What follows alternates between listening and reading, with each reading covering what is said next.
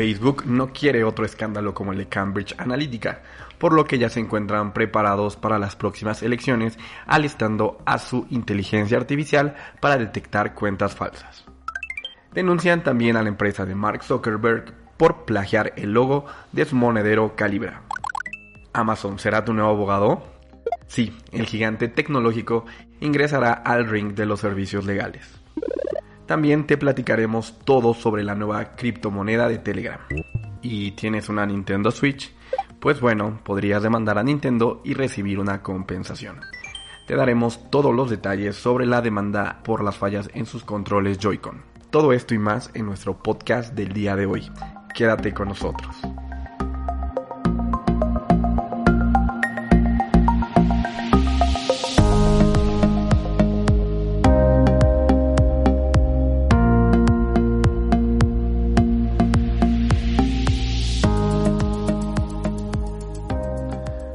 Amigos, sean bienvenidos a la segunda temporada de Legal Tech Radio. Nos da mucho gusto que nuevamente nos acompañen en esta nueva transmisión, en este nuevo episodio, después de un breve descanso para, pues bueno, tomarnos un break y determinar cuál es el futuro de este podcast. Eh, por favor, síganos en nuestras redes sociales, traemos muchas sorpresas. Eh, hay algunas colaboraciones interesantes con algunos portales jurídicos en México y España. Entonces, por favor, denle clic en suscribir si nos están escuchando desde Apple Music o en seguir si nos escuchan desde Spotify. Mi nombre es Roberto Herrera y estas son las noticias más relevantes del mundo Legal Geek.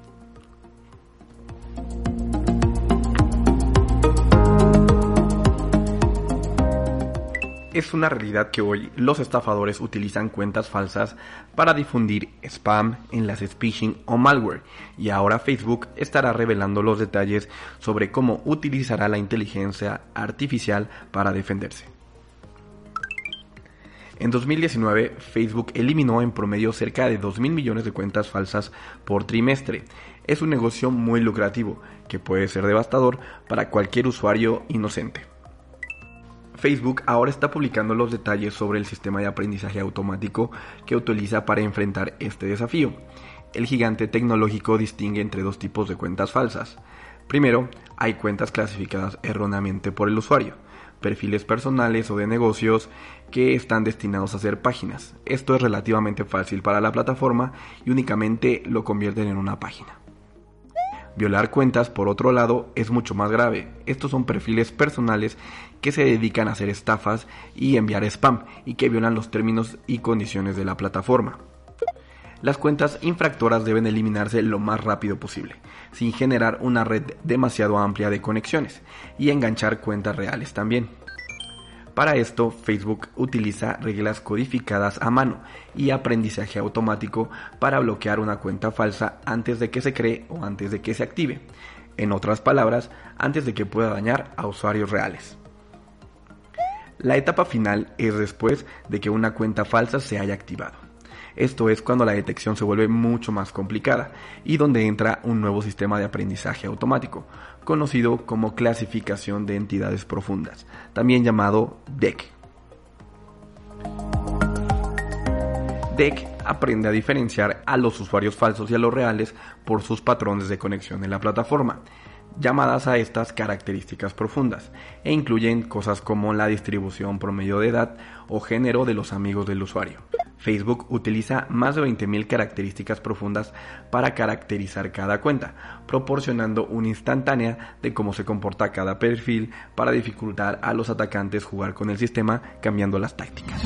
Los detalles de los esfuerzos de la limpieza de Facebook surgen en medio de las preocupaciones sobre la manipulación en las próximas elecciones presidenciales de los Estados Unidos, especialmente en torno a las falsificaciones.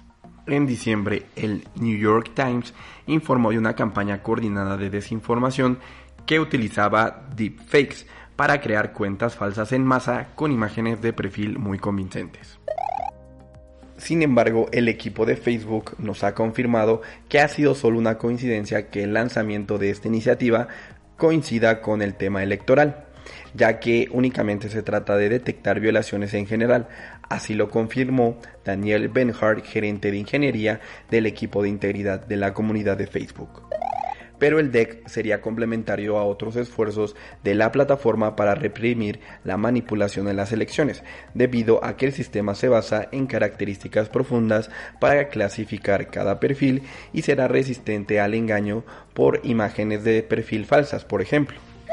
Consideramos que esto tiene que ver muchísimo con los escándalos en los que se ha visto envuelta Facebook, sobre todo el caso de Cambridge Analytica, en donde en el año 2016 pues bueno, Facebook rastreó datos de 87 millones de personas para orientarles publicidad para que votaran por Donald Trump.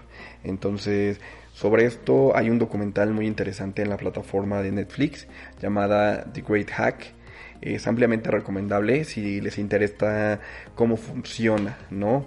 la analítica de datos y cómo eh, esta empresa de Cambridge Analytica utilizó los datos de los usuarios para eh, enviarles mensajes publicitarios de acuerdo a su perfil y de acuerdo pues a, un sinfín de, elementos que vale la pena que ustedes lo vean con sus propios ojos. Sin embargo, es importante reconocer que estos sistemas de limpieza tienen un largo camino que recorrer, ya que con 2.500 millones de usuarios activos mensuales, el 5% siguen siendo cuentas falsas. Entonces el Machine Learning también llegará hasta un punto en el cual no importa cuántos datos se ingresen al modelo o al sistema, puede ser que nunca pueda detectar todas las cuentas con este tipo de condiciones que son fraudulentas y por lo que la recomendación desde Legal Tech Radio es recurrir a la combinación entre humanos y máquinas para mejorar estos sistemas de aprendizaje.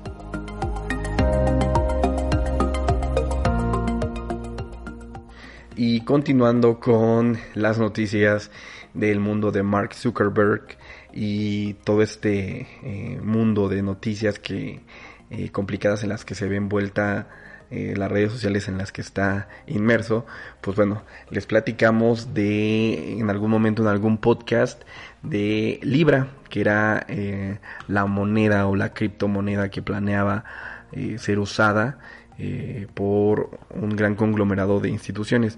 Al día de hoy se encuentra en un eh, break, en un eh, punto de revisión por parte de los legisladores de Estados Unidos. Sin embargo, una compañía asegura que el logo de la empresa Calibra, que es un monedero virtual, es un plagio ha sido una startup bancaria de nombre Corrent la que ha interpuesto la demanda en contra de Facebook por supuestamente infringir su marca patentada. Sin embargo, no es Facebook la única compañía demandada. Curiosamente, la denuncia también se formula en contra de Character, la compañía que diseñó el logo de Calibra. Lo cierto es que es raro que el estudio que diseña un logo también haya sido incluido en la demanda, pero dada la circunstancia en este caso es que Character diseñó también el logotipo de Calibra, así como la startup demandante. Al parecer pasaron tres años entre un diseño y otro, pero ambos tienen básicamente la misma forma. Corren señala en la demanda que empezó a utilizar su logotipo en agosto de 2016, mientras que Facebook dio a conocer una imagen corporativa de Libra y de Calibra en el mes de junio del mismo año. En nuestras redes sociales les compartiremos un comparativo de los dos logos para que ustedes hagan su reflexión. Lo cierto es que los dos logotipos son realmente parecidos. El hecho de que eh, ambos hayan sido desarrollados por la misma firma creativa e incluso aunque lo crearan equipos diferentes hacen que la sombra de la sospecha sea mucho más consciente. Habrá que esperar para ver si la demanda es admitida a trámite y si esto es un nuevo revés para que Libra tenga alguna consecuencia. Quizá Facebook acabe teniendo que cambiar la imagen eh, corporativa de su producto incluso meses antes de que vea la luz oficialmente. Continuamos.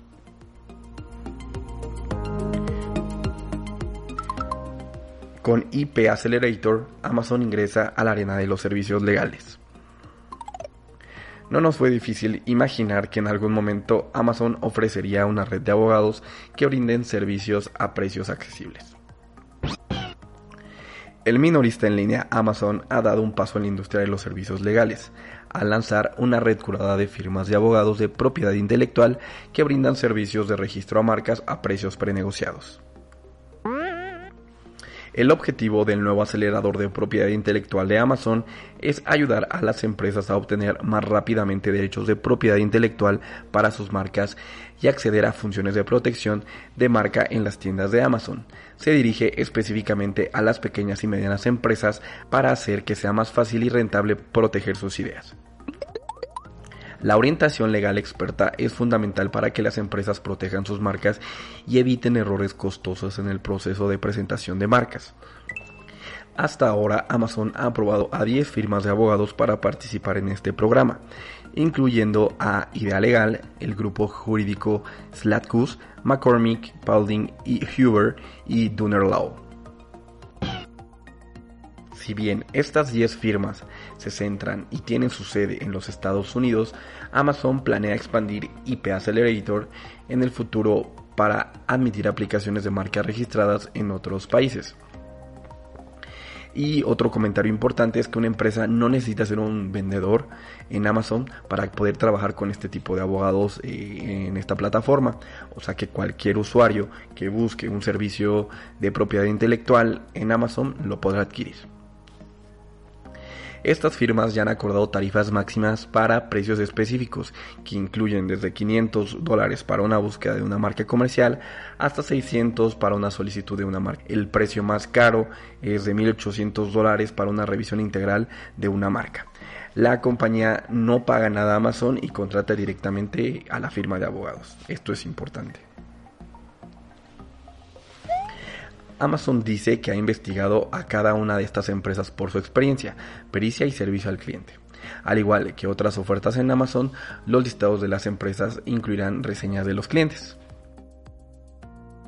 Además del acceso más fácil y de tarifa fija a los servicios legales, el acelerador ofrece a las empresas un beneficio secundario. Amazon dice que debido a que ha investigado a fondo a estas firmas de abogados, las compañías que las usen serán fuertes candidatos para el registro. Por esa razón, Amazon dice que ofrecerá a las empresas acceso a funciones de protección de marca dentro de su plataforma, meses, incluso años antes de que se emita oficialmente el registro de marca. Amazon también ha indicado tener un gran interés en luchar en contra de las falsificaciones y proteger las marcas de las empresas que venden en su plataforma. Por esta razón, proporcionar un acceso más fácil a los bufetes de abogados de propiedad intelectual tiene sentido para Amazon pero ¿podría ser un primer paso para que Amazon pueda proporcionar acceso a servicios legales? Sin duda creemos que sí. Los listados de estas nuevas firmas de IP Accelerator aparecen dentro de la red de proveedores de servicios de Amazon, un sitio que brinda a los vendedores de Amazon acceso a proveedores locales confiables de servicios en campos como contabilidad, publicidad, cumplimiento, envío, registro de impuestos y más. Si beneficia a sus vendedores para ayudarlos con los servicios de propiedad intelectual, podría Amazon seguir brindando acceso a proveedores de servicios legales en otras áreas que los beneficiarían, como el derecho corporativo o el laboral. Y si Amazon tiene éxito con la creación de redes legales para servir a sus vendedores, podría dar un paso más para construir redes de firmas de abogados mucho más grandes y ofrecer servicios a sus clientes en general. No es difícil imaginar que en un momento Amazon ofrezca redes curadas de abogados que brinden servicios ya prenegociados en áreas de derecho de la familia, derecho de inmigración y planificación patrimonial. En conclusión, podríamos decir que Amazon puede ser la próxima legal tech en potencia. Y la pregunta más importante es decir, ¿por qué no? Y continuando con nuestras noticias, a solo unos días del lanzamiento de la Nintendo Switch Lite, varios de los dueños de la nueva consola se han unido en una nueva demanda colectiva en contra de la compañía por una falla que presentan sus controles, afirmando que los Joy-Con han comenzado a experimentar el frustrante problema conocido como drift. La falla de los Joy-Con Drift se refiere cuando una palanca de control continúa registrando entradas a pesar de que no se está usando, o bien registran movimiento cuando pues no lo hay. Esto obviamente eh, lo pueden causar diferentes factores. Puede causar problemas en el juego y especialmente en títulos que requieren como eh, temas de control muy preciso como lo es Super Smash Bros. o Super Mario Odyssey se vuelve una complicación. Las oficinas legales de Chemicals, Schwartz, Krinker y Donaldson Smith presentaron una demanda en contra de Nintendo en julio, alegando que los Joy-Con de la Nintendo Switch original estaban defectuosos, y claro que lo están. la demanda ahora se amplía para incluir a la Nintendo Switch Lite, que se lanzó el 20 de septiembre del año pasado. Poco después de que se presentara esta demanda, eh, Nintendo instruyó a los representantes de servicio al cliente que dejaran de cobrar a los usuarios cuando arreglaran este problema de los Joy-Con y que reembolsaran a aquellos que ya habían pagado por las reparaciones. Se sugirió a los propietarios que experimentaran este problema que contactaran a la compañía a través de su página para hacer eh, el soporte y aprovechar esta oferta. Obviamente muchos de nosotros esperábamos que Nintendo solucionara esta, este problema que tenían los Joy-Con ya desde la Nintendo Switch, antes de lanzar su Nintendo Switch Lite. Incluso esperamos que para las revisiones que ya tienen, pues esta situación ya se hubiera solucionado. Sin embargo, el tema es que sigue siendo recurrente. Hoy un desmantelamiento del nuevo dispositivo por parte del canal Spawnwave reveló que los controles analógicos del Switch eh, Lite son muy similares a los utilizados en los Joy-Con de la Switch normal, lo que significaba que el riesgo era latente, ¿no? que se volviera a presentar este tipo de, drift en los Joy-Con. Por ahora, si eres uno de los inconformes con eh, este tema de los Joy-Con y has tenido este tipo de problemas, puedes unirte a la demanda colectiva a través del sitio web de la firma legal. Continuamos. Bueno, continuando con nuestras noticias, una de las aplicaciones creo que menos valoradas eh, de mensajería instantánea es Telegram. Y últimamente está dando mucho de qué hablar. Creo que tiene bastantes innovaciones que, por ejemplo, WhatsApp eh, apenas está incluyendo sus últimas eh, revisiones. tiene días que apareció el Dark Mode y lanzaron un, un tema, un comercial bastante chistoso cuando este tipo de aplicaciones como Telegram ya lo tenían desde hace bastante tiempo. Y en este caso vuelven a innovar y estarían lanzando al mercado su moneda virtual que se llamaría Gram. Con esto planea que los usuarios, que son más de 200 millones, puedan emplear en la app de mensajería esta moneda virtual. Eh, hace aproximadamente año y medio se había rumorado que Telegram habría recaudado eh, más de 1.700 millones de dólares a través de múltiples inversores, incluyendo potentes compañías de capital de riesgo para la financiación de su token. Eh, la idea es que se puede usar para comprar y vender productos a través de la plataforma de Telegram. También tienen planeado lanzar una red abierta para albergar diversas clases de apps, para hacer apuestas sobre eventos o dar propina por la valoración de sus comentarios. Gram sería más similar al Bitcoin que a la moneda de Facebook, conocida como Libra, ya que el valor no sería respaldado por dinero tradicional, sino que el valor que tendrá dependerá de la forma estricta de que los usuarios estén dispuestos a pagar por él operará a través de una estructura descentralizada amparada de tecnología blockchain y la eh, propia empresa no tendrá el control de dicho dinero. Por el momento, esta postura es rechazada tanto por la Unión Europea así como por los Estados Unidos, que opinan que esta moneda virtual podría ser el calo de cultivo para convertirse en el medio de pago de transacciones irregulares, evasión fiscal y financiamiento ilegal. Me suena, me suena al Bitcoin. y con esta noticia finalizamos nuestro programa del día de hoy. Les agradecemos muchísimo su reproducción a nuestro podcast, a que nos acompañaron en este estreno de la segunda temporada de Legal Tech Radio. Eh, les agradecemos muchísimo que sigan compartiendo el contenido, ya que las plataformas como Spotify, y iTunes y Google Podcast, eh, pues determinan que este contenido mientras mayor es compartido pues es mucho más interesante. Y con esto pues eh, cada vez vamos a ser más personas los que nos unamos al mundo legal geek. Recuerden que también pueden escribirnos a nuestro correo que es legaltechradio arroba legalidaddigital.com para mandarnos sus sugerencias y comentarios.